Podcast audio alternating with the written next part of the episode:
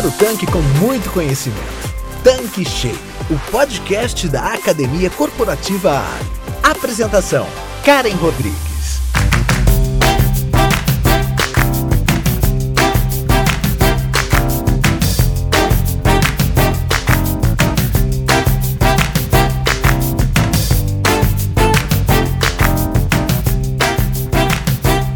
Olá, tudo bem com você? Estamos começando mais um episódio aqui do Tanque Cheio. Eu sou a Karen Rodrigues, head da Academia Corporativa Ali, e hoje a minha saudação vai ser um pouco diferente da que vocês já estão acostumados.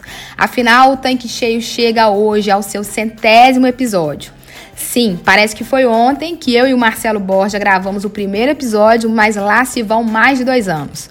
Uma iniciativa que começou despretensiosa em um momento de muitas incertezas por conta da pandemia e desde então a Academia Corporativa Ali tem cumprido firmemente a sua missão, levando conhecimento aos revendedores e varejistas do nosso mercado através desse meio ainda recente, mas que já caiu no gosto do público. Já somos o principal podcast do segmento de combustíveis do Brasil, com uma audiência mensal de mais de 3 mil ouvintes espalhados mundo afora.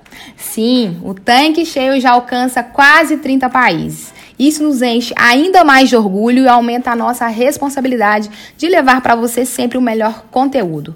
E por falar em conteúdo, quero agradecer a todos os convidados que tiveram nos 99 episódios anteriores, profissionais que são referência em suas áreas e que abrilhantaram muito o nosso podcast com participações que trouxeram muito aprendizado a quem nos ouve. E é claro, o nosso agradecimento especial a você que nos escuta de casa, do trabalho, da rua, da academia, do carro. Muito obrigada pela sua companhia aqui com a gente. Afinal, você é a razão do nosso canal. E sem mais delongas, chegou a hora de apresentar o nosso convidado para o centésimo episódio do Tanque Cheio. Ele é ninguém menos que Fulvio Tomelin, presidente da Ali Combustíveis e recentemente eleito um dos 500 líderes mais influentes da América Latina.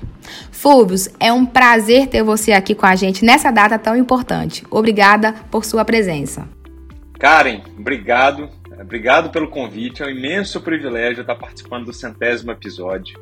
É, mas eu queria ressaltar a qualidade dos podcasts do Tanque Cheio é uma satisfação poder escutar a sua voz e dos seus convidados, né? Quando a gente está viajando, quando está fazendo exercício na academia, é, no trânsito, é sempre enriquecedor. Eu acho que a maior missão que uma pessoa tem é educar, é ensinar.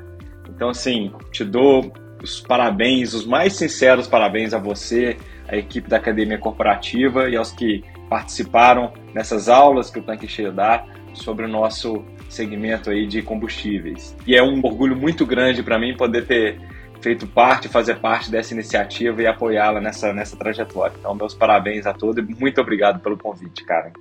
Fulvios, muito obrigada em nome da Academia Corporativa. E para começar, eu gostaria que você explicasse para a gente a importância desta lista e como você se sente fazendo parte dos 500 líderes mais influentes da América Latina.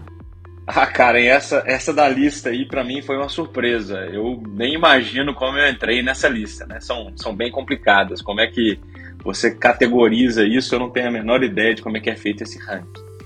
Mas é, não acho que o título é meu, não acho que tem que ser um privilégio meu.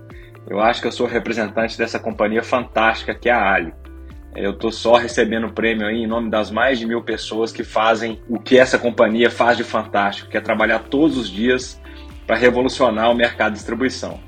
Então, nesse sentido, eu, eu, quando eu vi o prêmio foi uma surpresa, mas eu recebi em nome de todos. Eu sou só o procurador do time para receber o, o prêmio. Então, eu fico feliz pela Ali, porque ele mostra tudo aquilo que a gente está fazendo para fazer algo de diferente, para poder é, tentar coisas novas nesse mercado, abordar um mercado tão tradicional de uma forma tão nova como a gente faz aqui, tão próximo.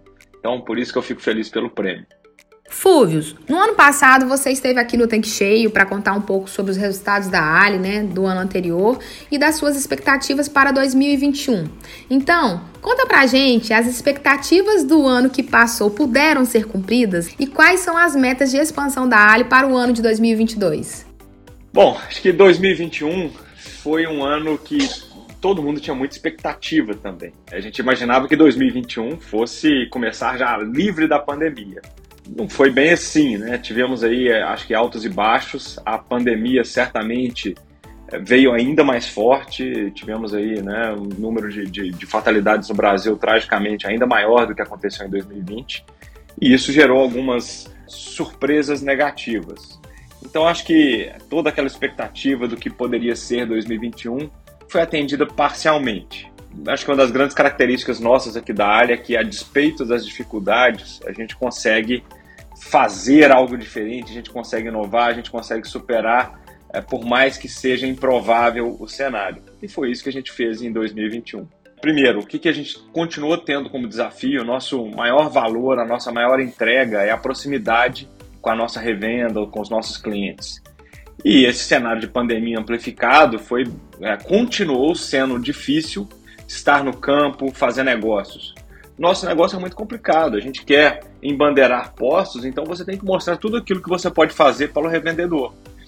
E fazer isso à distância é muito complexo. Né?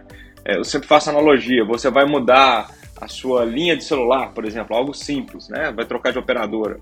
Você tem receio, é, imagina você, como um revendedor, ter que mudar de bandeira ou sair de bandeira branca para bandeira Ali, vir de outra bandeira para bandeira Ali. Isso requer poder mostrar todo o nosso valor, poder mostrar o que, que a gente pode fazer. Então foi complexo fazer isso nesse cenário prolongado de pandemia, mas ainda assim nós conseguimos atingir boa parte dos nossos objetivos. Isso graças, primeiro, à determinação das pessoas que a todo momento que podia se ter alguma reunião, podia sair de casa, podia ter algum contato, podia ter um, um telefonema, uma reunião via Zoom, via Webex, Skype, que fosse, a gente conseguiu fazer isso. Investimos muito em tecnologia em 2021, em 2022 faremos ainda mais isso, para exatamente melhorar os nossos processos, melhorar tudo aquilo que a gente podia fazer para poder mostrar para a revenda, para poder mostrar para os nossos clientes o que é que a gente tinha de agilidade, de qualidade e o que é que a gente estava evoluindo. Então, em 2021, nós conseguimos continuar crescendo o nosso portfólio de negócios, isso com o, o acréscimo de cerca de 290 novos negócios, e aí eu já estou combinando aqui tanto o segmento de postos, né, que a gente agregou novas bandeiras, no, novos postos para embandeirarem com a Ali, mas também grandes consumidores, que é um dos focos de nosso crescimento né, consumidores finais corporativos, o segmento B2B, nós agregamos cerca de 290 novos negócios no total de 2021, que ficou muito próximo do nosso objetivo. E a nossa receita chegou a quase 15 bilhões de reais em 2021, que é uma marca, acho que bastante expressiva para qualquer empresa nesse país. Isso aí deve nos colocar entre as 50 maiores companhias desse país em termos de faturamento. E também continuamos atuando no segmento bandeira branca, sendo que atendemos ao longo do ano quase 5 mil postos bandeira branca e também outros 9 mil clientes B2B não contratados durante todo o ano de 2021. Isso é uma rede de distribuição, isso é uma complexidade muito grande para a gente fazer durante todo esse período e conseguimos fazer, acho que a contento. Deu bastante certo a despeito das dificuldades. A gente queria ter crescido um pouco mais. Sempre quereremos isso, né? Mas ainda assim foi um ano satisfatório com essas marcas atingidas. E foi um ano também que começou a mudar um pouco o cenário econômico. Estamos gravando esse podcast no dia seguinte aí que a taxa de juros tá, foi setada para 12,75%, que é uma marca bastante elevada, e já antevendo esse cenário de juros mais altos, uma das coisas que nós buscamos arrumar a casa para traduzir em mais competitividade nos anos seguintes, nós fizemos uma emissão de 400 milhões de reais de debêntures para refinanciar a nossa dívida com prazo de, de quatro anos. Trouxemos o Bank of America, que fez a primeira emissão deles aqui localmente no Brasil depois de muitos anos, e alongamos a nossa dívida com isso para estar capazes de suportar esse cenário econômico diferente.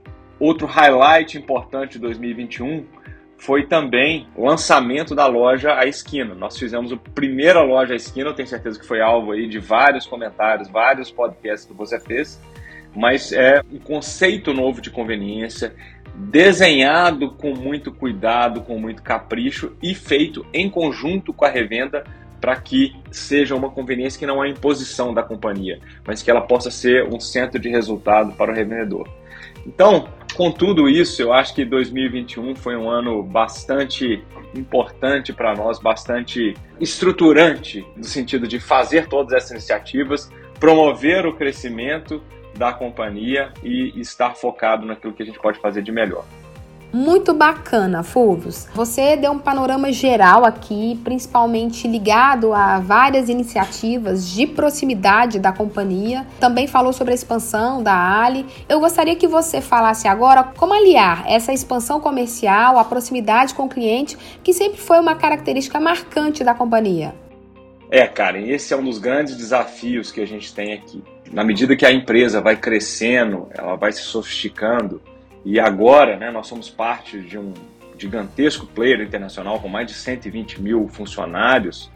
Manter essa identidade, manter essa, essa proximidade é, vai ficando cada vez mais complexo. Né? Hoje a Ali tem cerca de 1.500 postos aí na sua, com as suas bandeiras, é, com a sua bandeira. Você imagina quando a gente tiver 2 mil, 3 mil, 5 mil, manter essa proximidade vai ficar um desafio gostoso de cumprir. Mas é, continuamos com a missão, com a visão de que isso é importante para nós e continuaremos, continuaremos nos esforçando para fazer essa proximidade ser uma característica nossa. E aí, para fazer isso, acho que então, tem várias coisas que a gente pode fazer. Primeira coisa são as pessoas. A gente precisa que toda pessoa que trabalha aqui na área, cada colaborador, entenda que esse é um valor que a gente tem é um valor que a gente conserva, que a gente quer ter uma relação próxima com os nossos clientes. É, queremos que isso seja o nosso principal pilar. Então, é, eu, os demais diretores, gerentes, todos os gestores da companhia têm obrigação, têm isso como algo que eles têm que repassar para as suas equipes, para que isso se traduza nessas conversas com as equipes e em ações no dia a dia. Uma característica muito comum aqui da Ali, que a gente sempre quer customizar, a gente quer sempre dentro das regras, obviamente a companhia tem regras, tem normas, mas dentro daquilo que é possível, nós sempre queremos atender a necessidade do cliente, sentar, discutir, entender o que é que o, o revendedor, o cliente B2B precisa para tornar isso uma prioridade. E ninguém tem medo de parar o que quer que esteja fazendo para que possa entender a situação, ver o que pode ser feito e fazer uma entrega customizada. E eu acho que é isso uma das características que você traduz aquele objetivo de proximidade na execução da proximidade, na, na realidade, de tornar isso palpável é, para os nossos revendedores, para os nossos clientes no dia a dia. E eu, pelo menos particularmente, sempre senti isso na Ali, sempre vi isso, sempre me esforcei para fazer isso e acho que os demais que acabam ingressando na organização também veem isso. A gente sempre estimula que as pessoas que entram aqui, que, olha, Vai na base para você entender como é que é o dia a dia da base. Dá uma volta aqui com o comercial na sua região para você entender como é que é a realidade do cliente. E isso é algo que a gente sempre tenta fomentar para que esse princípio fique vivo com toda a equipe, que é o que faz a proximidade acontecer no dia a dia. Outras coisas que a gente tem tentado fazer, né, na medida que a área vai crescendo, sofisticando, é ter outros pontos de contato com a revenda para ser mais dinâmico, para ser mais rápido. E um dos principais é esse que você mesmo está fazendo, né, cara? Acho que o tanque cheio é um sucesso, como você mencionou, 3 mil pessoas que assistem esse podcast. Não é para qualquer um. Ter esse meio de contato com a revenda, eu acho que é fundamental, além de todas as outras iniciativas da academia corporativa, que também, mais uma vez, eu ressalto o valor disso, o quanto que a gente consegue entregar valor para a revenda com treinamentos, com educação, com melhores práticas, é fundamental. Outra coisa, liderar pelo exemplo é fundamental. Eu, os demais diretores, os gestores da companhia, a gente sempre tenta prestigiar eventos como, por exemplo, inaugurações de postos é, ou visitas a clientes. E não é só para aquele momento ali de comemorar a inauguração, para né, cortar a faixa, mas também tem momentos que a gente senta, escuta reclamações, fazemos reuniões com clientes, e aí a gente tenta buscar pessoas de outras áreas para que eles tenham a sensibilidade de como que isso funciona no dia a dia. Era algo que era muito mais presente no nosso dia a dia, a pandemia obviamente quebrou um pouco esse ritmo, mas temos nos esforçado para poder retomar isso. A equipe do RH também tem, tem buscado fazer essas iniciativas de forma institucional para que todo mundo entenda. E para mim também é um desafio, a agenda é sempre muito pesada, mas sempre vale esforço. porque a cada visita, cada vez que nós estamos próximo da revenda, eu acho que é o momento que a gente sente o propósito dessa companhia. Nós sentimos o propósito daquilo que nós fazemos. Nós sentimos o que é o nosso negócio e o quanto que nós somos parte disso. Apesar de tomar tempo, demandar tempo, é sempre gratificante, a gente sempre acaba aprendendo alguma coisa e demonstrando para a revenda que a gente sempre está fazendo o melhor para o revendedor. Legal, Fulvius. E o que a Ali tem trazido para os revendedores e clientes em termos de inovação? É, Karen, inovação, né? Todo mundo pensa em tecnologia, TI, tudo mais, mas a gente quer inovar em vários campos, de produto a TI a processo. Então vou, vou contar aqui, vou dar só uma pincelada num ponto que vem uma novidade muito grande nesse ano em relação a combustíveis. Nós temos uma nova linha de combustíveis aqui na Ali, é, que são aditivados e catalisados. Imagino que você, o Fred e o Diego vão gravar um episódio especial sobre isso muito em breve. É um produto novo que tem um grande apelo, tanto em relação à eficiência quanto à economia, mas também tem um grande apelo na pauta ESG. A gente fala muito disso, de benefícios para o meio ambiente, mas esse é um produto que também já trará na sua concepção um benefício ambiental, um benefício de redução de emissões. Eu acho que isso é importante não só para a reputação da companhia, para a reputação dos nossos postos, mas também para o mercado B2B, por exemplo, que tem objetivos aí de redução das emissões.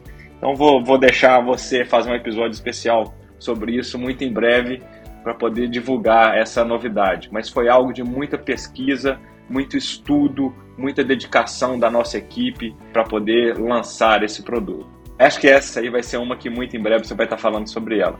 Mas, falando aqui de coisas que a gente já pode falar, estamos aprimorando, por exemplo, o Clube Ali, temos o lançamento do posto Pix, que é uma ferramenta para permitir o pagamento via Pix nos postos, né? Todo mundo hoje usa o Pix de forma muito mais constante como um meio de pagamento, e a gente quer oferecer isso como uma solução que o revendedor tenha essa forma de adquirência mais barata, mais em conta, mais prática, permitindo todas as conciliações.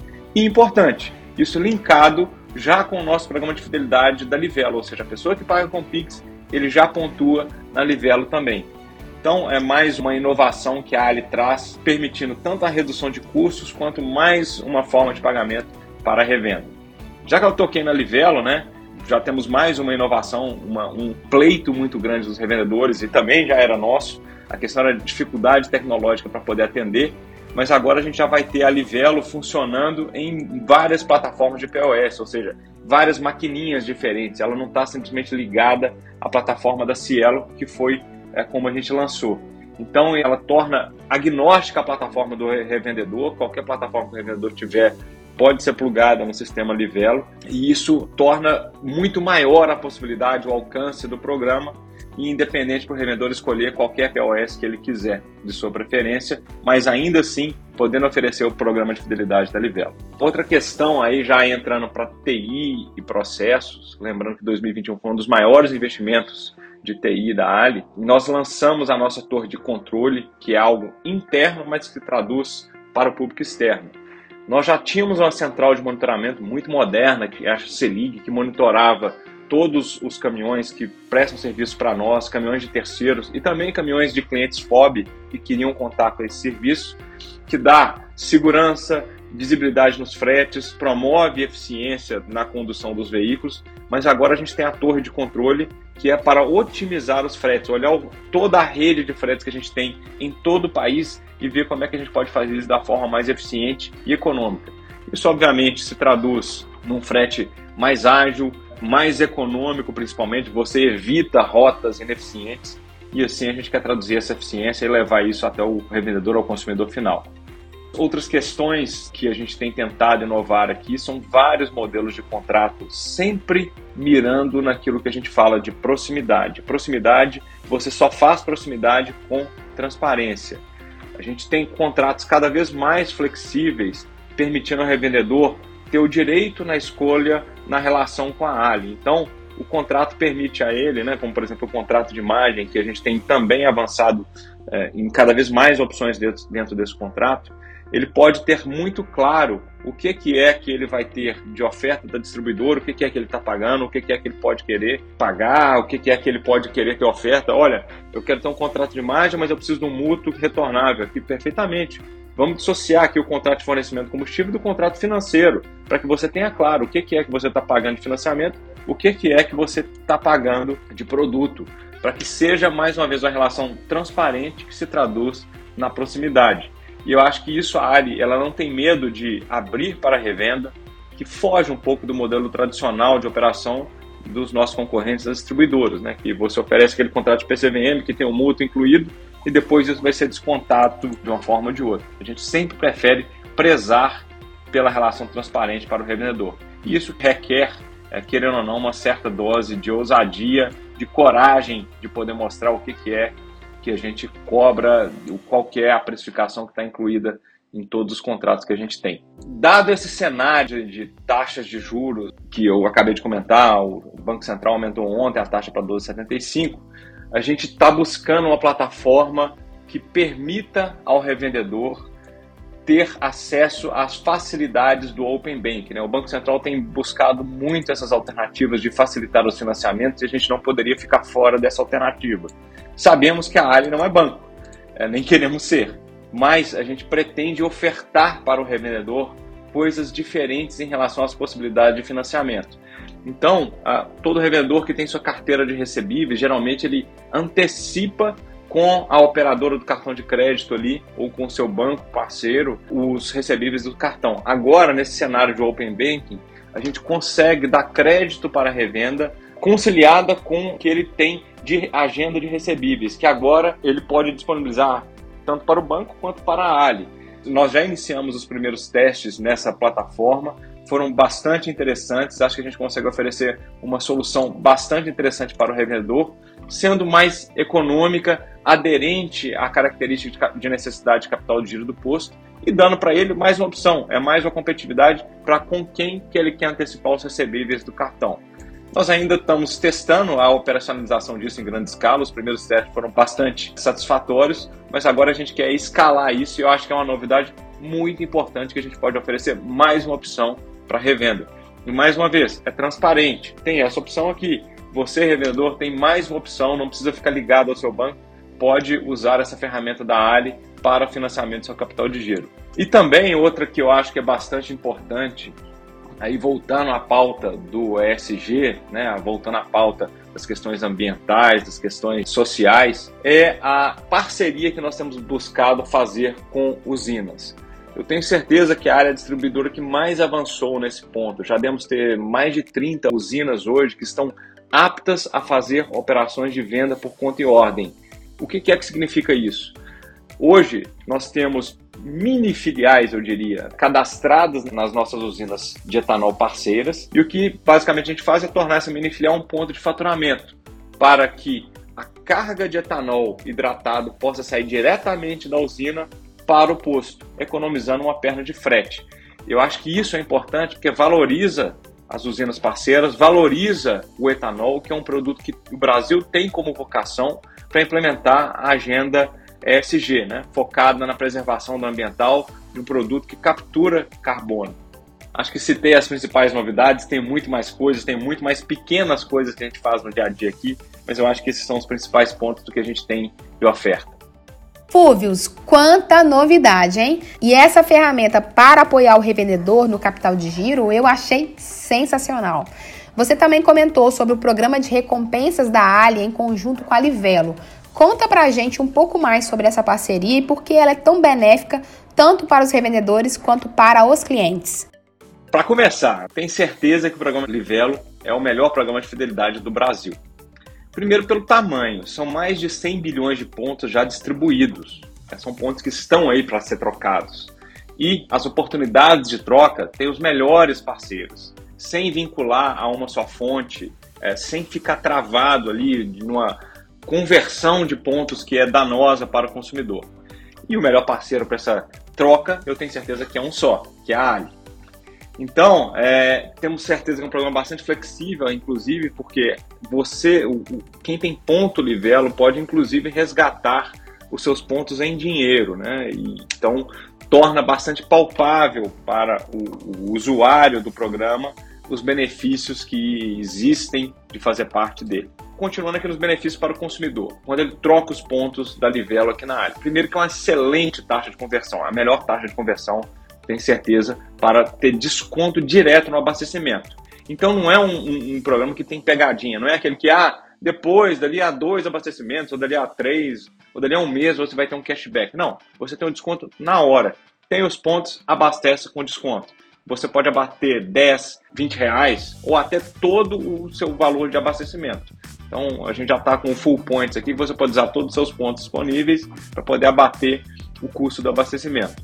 E é, não dá para negar né, o valor elevado dos combustíveis e aliado a uma população, né, nós somos um país em desenvolvimento que a população tem uma renda baixa, a população sofre com isso. Então, ter essa alternativa de usar os pontos disponíveis para poder obter descontos no abastecimento, isso é um grande valor para o consumidor final, para o usuário do posto álido que tem o ponto Livelo. E para o revendedor, eu acho que de longe é o melhor programa. Primeiro, pela sua concepção, pelo seu princípio. Nós queremos que esse programa seja um programa do revendedor. O programa da Ali, claro que é, nós queremos fazer o melhor uso deles mas o programa tem que ser da revenda. O cliente o que vai lá abastecer é do posto, não é da Ali. Então nós queremos apoiar o revendedor a poder aproximar, a ter relação com esse cliente, claro que queremos, mas ele essencialmente é do revendedor.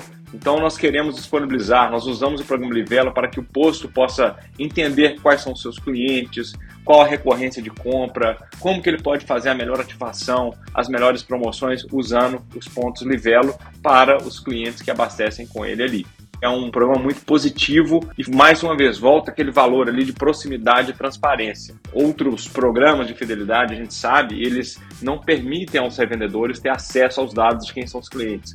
O nosso, na sua concepção, ele foi feito diferente. Ele foi feito com esse princípio de proximidade e transparência, para que o revendedor tenha o domínio de quem são os clientes ali na sua região. Voltando ao ponto né, dos mais de 100 bilhões de pontos distribuídos, o que a gente quer é que eles sejam resgatados nos postos Ali, que isso seja um gerador de tráfego para os postos. Não vejo, quando a gente olha ali o portfólio de onde que o cliente do, do da, da Livelo, o quanto que o usuário de pontos Livelo tem, onde que ele pode ter compras recorrentes para gastar os seus pontos, eu não vejo nenhuma outra oportunidade melhor do que descontar os seus pontos ali nos postos Ali. Porque, ah, vamos lá, passagens aéreas, você não viaja toda semana, mas você abastece toda semana. Você não vai comprar um eletrônico toda semana, mas você abastece toda semana. Então o que a gente quer é que os postos sejam um ponto de drenar muito mais pontos do que emitir os pontos. Então, queremos que essa relação de que consuma-se muito mais postos no posto Ali do que se gera continue permanente, sendo um benefício para nós, para os postos, para a Livelo também, que ela torna o programa dela cada vez mais palpável. Então, é essa é a nossa busca, é isso que a gente quer incentivar, e é por isso que esse compartilhamento de dados, para que o revendedor possa atrair os clientes é, que na sua região tenham posto Livelo para abastecer, é que isso seja cada vez mais usado. E acho que esses fatores combinados reforçam esse valor do porquê que é o melhor programa de fidelidade. Lembrando que agora, como eu falei, é, não há mais barreiras em relação a qual POS que o posto usa, se o cliente está pagando com Pix, inclusive, usando o posto Pix, até nisso ele vai poder pontuar na Livelo. Então é um programa agora sem fronteira, sem barreira alguma para o uso, tanto do revendedor quanto dos clientes. Um outro ponto de inovação que você citou, Fulvio, foi a nova loja de conveniência da Ali, que é a Esquina. Na sua visão, como que esse novo conceito pode se tornar um diferencial para o revendedor Ali? Karen, acho que a principal questão da esquina é o formato dela, é como que ela foi construída. Primeiro, ela tem o que há de melhor em tecnologia e sofisticação do varejo. Trouxemos pessoas que são extremamente especialistas, você já falou sobre isso aqui no Tanque Cheio, que conhecem muito o varejo, que trouxeram o varejo para o Brasil. É, então, tem o que há de mais moderno. Mas nós começamos daquilo ali que onde mais dói para o revendedor, que é o bolso. Então nós construímos o PNL, o livro de receita de lucro, custo-lucro, como quer que queira chamar, da esquina em conjunto com a revenda. Nós fizemos isso para que tivéssemos uma plataforma, uma loja que fosse um centro de resultado para o revendedor, não despesa, mas que ao mesmo tempo ela oferecesse a melhor oferta para o consumidor final. Então, nós unificamos esses conceitos de que queremos ter o que há de melhor, a melhor oferta na loja, os melhores produtos, fazer a loja do posto a esquina mágica para que ela seja um destino para que o consumidor possa ir lá, possa consumir, valorizando o comércio de proximidade. Nós não queremos atender todas as necessidades da comunidade, é impossível, senão a gente teria que ser um supermercado, mas nós queremos atender aquelas que são mais importantes aquela que o consumidor deseja, que esteja próximo da sua casa, que esteja no seu caminho de casa. Por isso que a gente fez um modelo que atenda a isso e não pode ser um modelo pré-formatado para todo o país, mas que seja adaptado às diferentes realidades regionais. Cada região tem suas peculiaridades, tem seus produtos. Não adianta a gente querer forçar a goela abaixo do revendedor ou do cliente um produto só porque a gente tem escala nacional com ele. De repente, esse produto não é consumido na região norte da mesma forma que é na região sul. Então a gente precisou moldar a oferta para que cada região estivesse adaptada à sua vocação. Essa construção foi sempre feita vendo o que, que era muito pé no chão, o que faria sentido para revenda. Primeiro, o custo que chega ao consumidor final tem que ser razoável para que seja competitivo, para que ele tenha atratividade de ir na loja. O custo que isso representa para o revendedor também tem que ser compatível para poder gerar resultado para o revendedor. E no nosso segmento, né, a gente vê, se você pega o histórico dos últimos 20, 30 anos, as margens do segmento de combustíveis vêm caindo. Isso é natural, isso aconteceu nos Estados Unidos, Inglaterra, em outros mercados envolvidos e tem acontecido aqui também. Margens de combustíveis vêm caindo e tendem a continuar caindo. E é por isso que o posto tem que procurar rentabilizar cada metro quadrado que ele tem. Então, é, a gente quis fazer uma oferta que permitisse ao revendedor rentabilizar esse espaço tão nobre que ele tem. Acho difícil que o consumidor ache um local como posto que tem atendimento em horários bastante alongados, muitas vezes até 24 horas, facilidade de estacionamento, de segurança e próximo aonde ele reside, próximo aonde ele passa. O único local que tem essas características é o posto de combustíveis. Então, por que não aproveitar e tornar aquele posto a esquina mágica, o local onde o consumidor vai e consegue ter as suas ofertas atrativas? Então, esse foi o objetivo que a gente traçou quando a gente desenhou essa loja. A gente passou por uma pandemia, né, que gerou consequências sociais e econômicas profundas em todo o mundo. Isso também causou um choque nas cadeias produtivas que impactaram, por exemplo, os custos dos combustíveis e com eles o preço de praticamente tudo que consumimos. Quando achávamos que as coisas voltariam a uma certa normalidade, nos deparamos com uma guerra entre Rússia e Ucrânia, trazendo mais turbulências para os mercados e em especial para o nosso setor. Como que você enxerga o momento atual e que conselhos você daria aos revendedores Ali? É, Karen, é um momento bastante crítico com muitas incertezas, né? Quem poderia imaginar um cenário de pandemia seguido de uma guerra de dois países importantíssimos. São fornecedores de produtos importantes que afetam todo o mercado do mundo inteiro e ainda colocam uma dúvida aí sobre o que é que essa escalada do conflito pode gerar. Primeiro, falando de escassez que você falou, né? A pandemia ela quebrou, ela dificultou várias cadeias de suprimento. Então, a escassez já estava acontecendo em diversos produtos, não era só no nosso segmento de, de combustível. Vários produtos sofriam escassez, dificuldade, porque uh, parou-se de produzir determinada matéria-prima, que afetou a cadeia de suprimento de determinado produto e assim por diante. Então a gente já vivia essa realidade. No caso do nosso segmento de combustíveis, criou-se a tempestade perfeita. Saímos aí da pandemia, que isso gerou um problema, vários supridores de combustíveis diminuíram sua produção, e aí veio a guerra.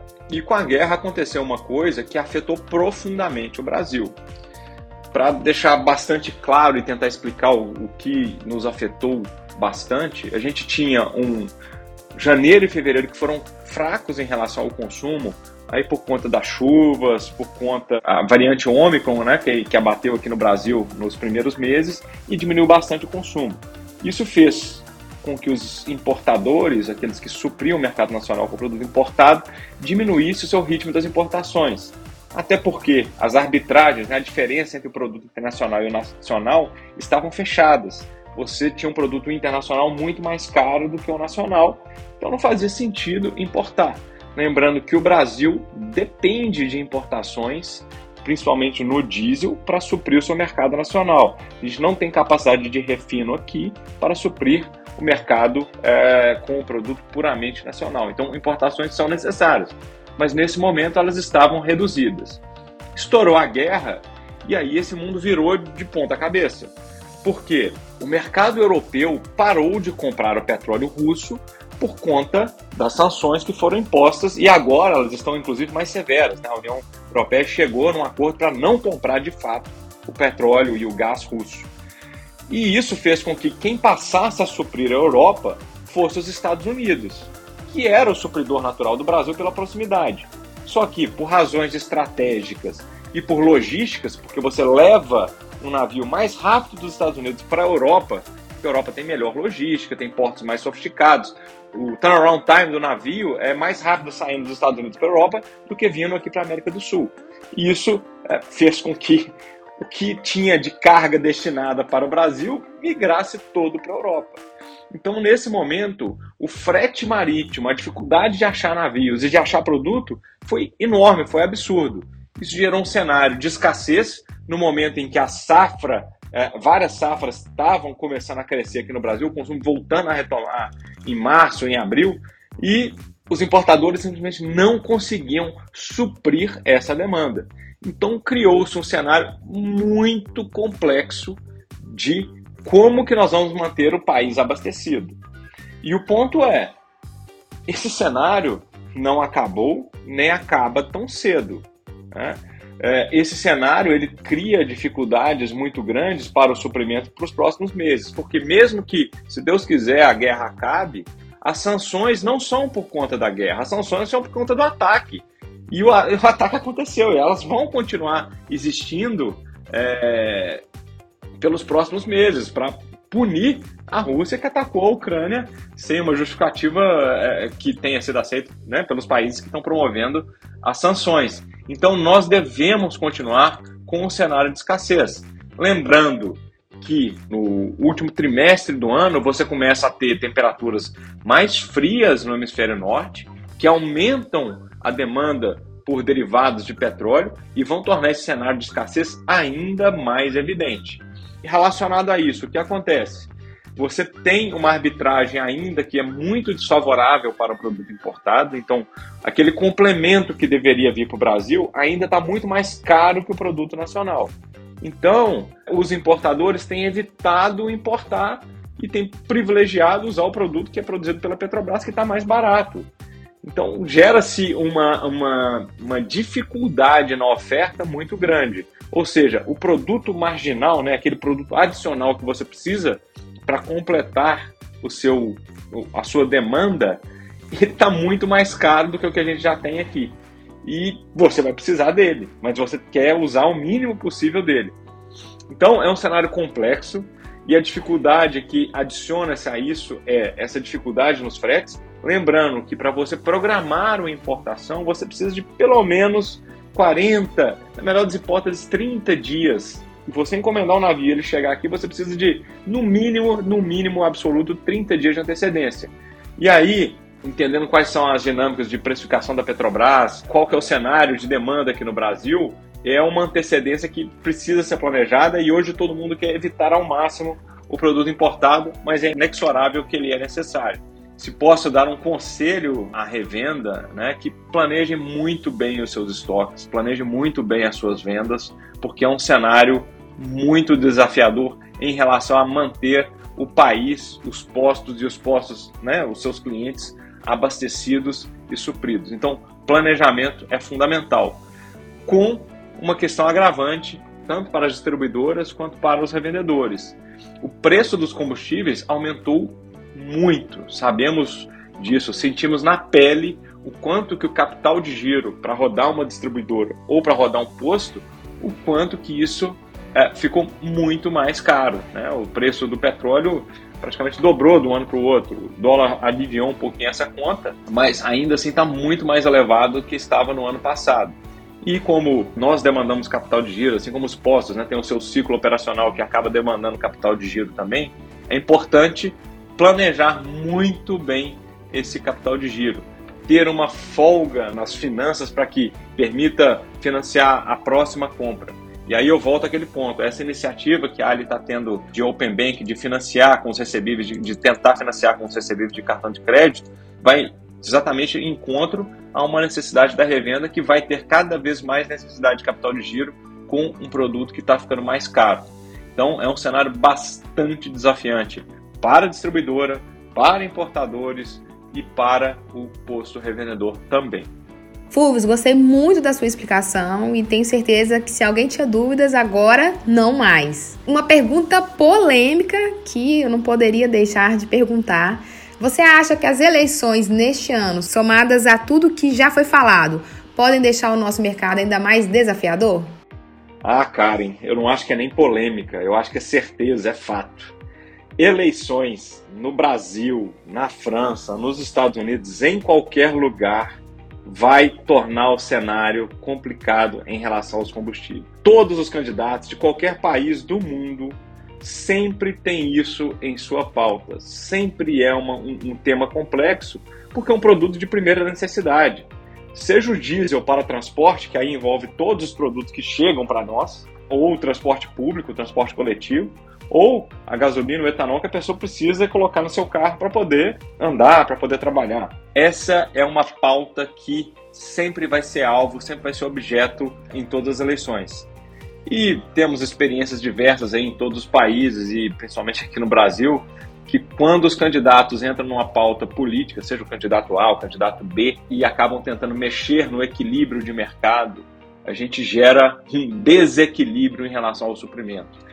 Porque você gera dúvida, você gera incerteza. Eu estava comentando na fala anterior essa questão da importação, de você tentar importar menos, se você tem incerteza em relação ao que, que candidato A ou candidato B pretende fazer, é mais um componente para você falar: opa, vou, vou tentar fazer o mínimo possível aqui e gera o cenário de abastecimento ainda mais desafiador.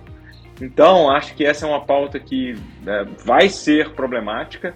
E lembrando, né, eu comentei também que o cenário de suprimento pode ficar mais difícil em função de, no último trimestre do ano, termos o inverno começando no hemisfério norte e ter uma demanda maior por combustíveis. E aí aqui no Brasil a gente vai estar no auge na pauta das eleições. Como que isso vai ser manejado é praticamente impossível de saber, mas vai ser um cenário muito difícil, né? E não vemos em função das eleições essa defasagem entre o preço internacional e o preço nacional sendo resolvido pela tabela da Petrobras. Vocês podem conferir em todos os jornais, tem a Abicom que publica os números, a defasagem está acima de um real por litro, ou seja, o produto importado está mais de um real mais caro do que o produto nacional. Não imagino que até as eleições esse quadro seja alterado, o que faz com que o suprimento, o acesso a produto fique cada vez mais difícil e é, nessa conjunção dos astros aí entre fase eleitoral e hemisfério norte em maior fase de sua demanda vai ser muito complicado para nosso segmento aqui. Fulvios, é inegável que a pandemia trouxe algumas mudanças em nossos hábitos de consumo, na nossa forma de nos relacionarmos com os outros e na maneira como enxergamos o mundo. Como que a Ali tem se preparado para atender esse novo consumidor, mais exigente, mais conectado e mais consciente? Nós queremos ser moldáveis como a água, Karen. Eu não acho que há uma tendência clara, né? Que, há, que a gente pode falar, olha, a aposta é essa, a aposta é o metaverso, a aposta, o caminho é esse. Pelo que a gente vê nesses ambientes de startups, né? Cada uma faz sua aposta, mas o legal é que assim, tem um milhão de startups. É por isso que uma ou outra dá certo. Porque o cenário muda a todo tempo. As tendências mudam muito mais rapidamente hoje do que acontecia no passado. Então o que a gente quer ser é moldável, é ser capazes de ter rapidez, de ter coragem para poder adaptar as nossas necessidades. E aí, voltando ao princípio de proximidade, de customização, acho que a área está numa posição ótima para fazer isso. Se a gente consegue adaptar as demandas do cliente, é porque a gente tem flexibilidade aqui. Então, flexibilidade está no nosso core aqui, está nos nossos principais valores que a gente tem aqui. E estamos sempre atentos, né? Temos a área de marketing varejo, temos a área de tecnologia para poder entender o que é que está acontecendo, propor novas coisas e não temos medo de testar. Olha, vamos testar essa iniciativa, esse, essa questão dos recebíveis do cartão foi uma iniciativa que a gente resolveu testar. Estamos vendo que está dando certo, que a demanda é, é, enorme e vamos em frente, vamos ofertar isso. Tentamos lançar a esquina, foi um sucesso enorme, foi muito mais legal do que a gente esperava, a experiência, o formato da loja, o resultado e queremos investir cada vez mais. Então, para a gente estar mais conectado, mais adaptado, é fazer isso. É tentar sempre, com boa intenção, é fazer o que a gente pode fazer de melhor a cada dia. Não deu certo? Faz parte. Vamos aprender, vamos tirar as lições e vamos para a próxima iniciativa. Então, tentar várias coisas, ter várias startups, ter mentalidade de startup aqui dentro da área para inovar a cada dia. Eu acho que é isso que a gente faz de melhor para estar adaptado com as demandas atuais do consumidor e as próximas demandas que vão, vão surgir por aí. Fúvios, o papo tá bom demais, mas infelizmente a gente está chegando ao final do nosso episódio. Mas antes de nos despedirmos, eu gostaria de saber quais seriam as recomendações que você daria para quem está pensando em ter um posto de serviços e, claro, vir para a Ali é um segmento muito interessante. Esse segmento dos combustíveis, quando eu entrei aqui, eu nem imaginava como é que funcionava e a gente vai descobrindo que quão fascinante ele é. Né? Depois você começa a ter gasolina na sua veia, é difícil de tirar. É um segmento muito desafiante, são margens extremamente apertadas quando converso com colegas de outras indústrias e eu falo quais são as margens do nosso segmento, o pessoal regala o olho e fica assustado. Da mesma forma, quando eles falam as margens com as quais eles trabalham, eu falo, mas meu Deus, o negócio é muito tranquilo. Então, assim, de recomendação, é importante que quem quer entrar no segmento, ou quem está no segmento, faça muito bem as contas sobre a rentabilidade do posto. É importante ter consciência de todos os custos, aqueles custos diretos, os custos indiretos, que não são, são poucos. Muita gente não coloca, por exemplo, o custo do valor do terreno. De repente o terreno é meu, não coloco isso na conta, mas tem que se colocar. E se eu fosse pagar um aluguel para mim mesmo, quanto seria esse aluguel? O que, que seria justo? Para que eu tenha a consciência de qual é a rentabilidade que aquele terreno ali tem que dar para pagar o investimento ali que foi feito no posto. Além disso, tem inúmeras exigências regulatórias que têm que ser contabilizadas. É, e aí é importante entender, porque cada região, cada estado, cada município, muitas vezes, tem a sua legislação, vai ter a sua exigência. Então, mapear, entender quais são esses custos, quais são essas despesas, é fundamental para você saber qual vai ser o custo que você vai ter para operar aquele posto. Isso é um lado da conta. O outro lado da conta é o que você vai ter de receita. Então, é importante mapear, entender onde o posto vai ser localizado, qual que é o potencial de consumo. Não é só porque eu tenho um terreno maravilhoso, um local premium para construir um posto, que ele vai ter um bom consumo. De repente ele está na esquina errada, está no sentido de tráfego contrário ao que as pessoas passam. É importante mapear qual o potencial de consumo realista e também qual a área de influência. Quais são os outros postos que tem ali na região? Eu vou drenar volume deles, eles vão puxar o meu volume, qual que é o grau de competição que tem ali na região. E isso vai determinar exatamente qual que é a sua receita, qual que é a sua margem que você vai ter para poder exatamente pagar aqueles custos que eu comentei. E outro fator determinante né, nesse cenário de juros muito altos, posto demanda muito capital de giro capital de giro é caro, Selic acabou de ser aumentada e deve ser ainda mais. Então ele precisa ser bem gerido. Eu preciso fazer a conta do seguinte: para operar esse posto, eu tenho quantos dias de capital de giro que eu vou precisar ter? Olha, a conta do ciclo financeiro, né? Que o posto tem que fazer. Eu tenho X dias de estoque, eu tenho Z dias de prazo que eu concedo em média e eu tenho Y dias de compra na distribuidora. Qual que é o saldo disso? Tanto. Qual que é o meu preço, custo médio aqui por dia? É esse e aí chega-se na conta do qual é o capital de giro que é necessário para o posto.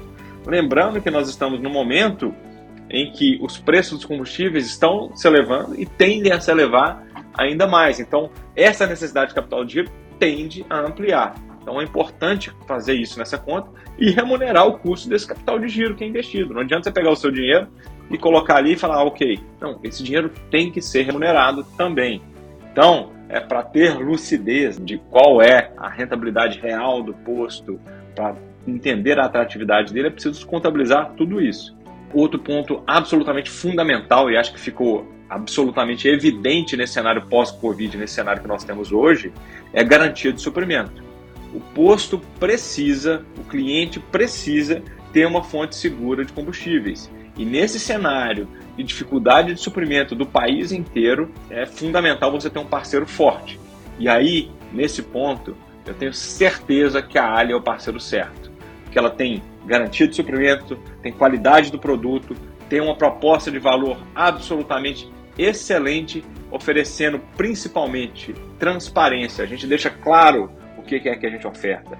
Temos pacotes para todas as necessidades do posto, além de oferecermos um marketing bastante aparente, sofisticado, com participação com o Corinthians, com nossa equipe na full time, na Stock Car, que usa a nossa marca com o Rubinho Barrichello. Então, aparecemos muito, temos reconhecimento de imagem, mas buscamos deixar isso bastante transparente para o revendedor, qual que é a nossa oferta, qual, qual é a condição de suprimento e o que, que a gente pode oferecer para a revenda de forma clara e flexível. Por isso que, para quem está nesse segmento, a Ali é o parceiro ideal.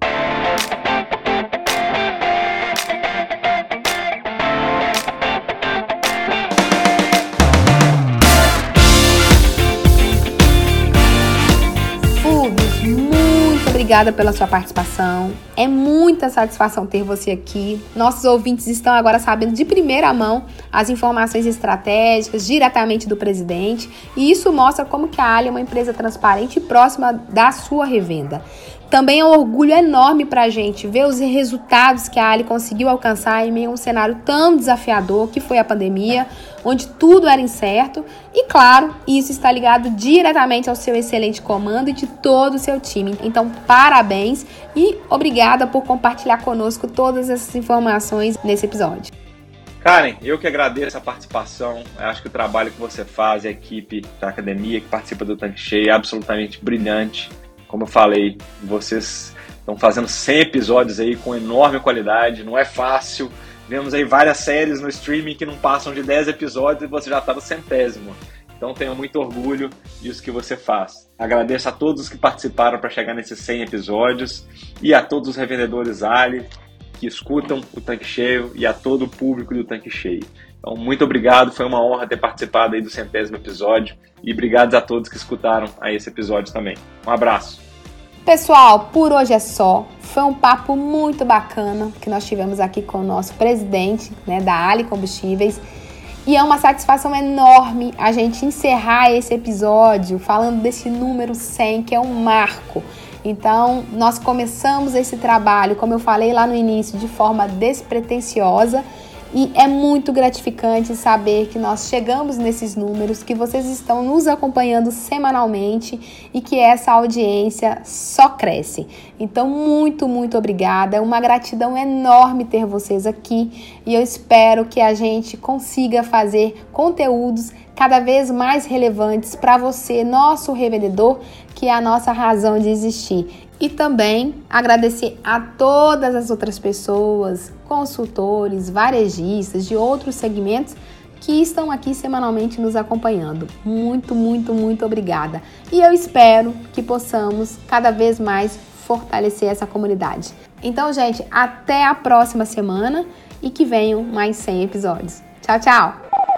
Você acabou de ouvir Tanque Cheio, o podcast da Academia Corporativa Ali. Quer encher seu tanque com ainda mais conhecimento? Faça parte do canal do Telegram da Academia Corporativa Ali e receba conteúdos diários relacionados à gestão do seu posto de serviços. Para entrar, basta clicar no endereço que está na descrição deste episódio. E para você que é revendedor Ali, acesse agora o portal da Academia Corporativa. Nele você encontra dezenas de webséries e cursos exclusivos sobre os mais diversos temas para você e toda a sua equipe. Tá esperando o quê? Não fique de fora!